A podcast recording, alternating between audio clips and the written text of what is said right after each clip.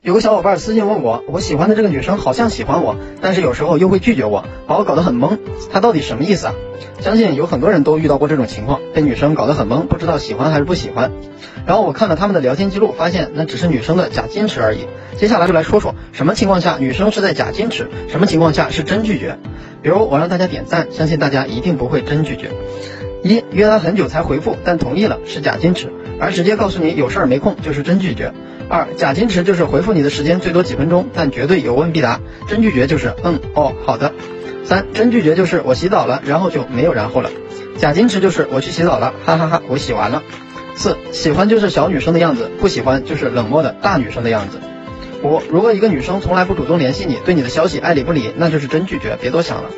六摸头杀啊，害羞的样子啊。就是矜持，而直接一下子避开就是很明显的拒绝。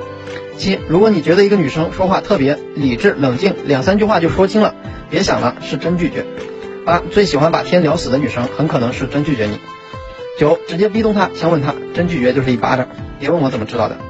十，坚持就是女生遇见你，她会脸红和低头，真拒绝她看见你后就像什么都没看见，直接走过去，脸上没有任何表情变化。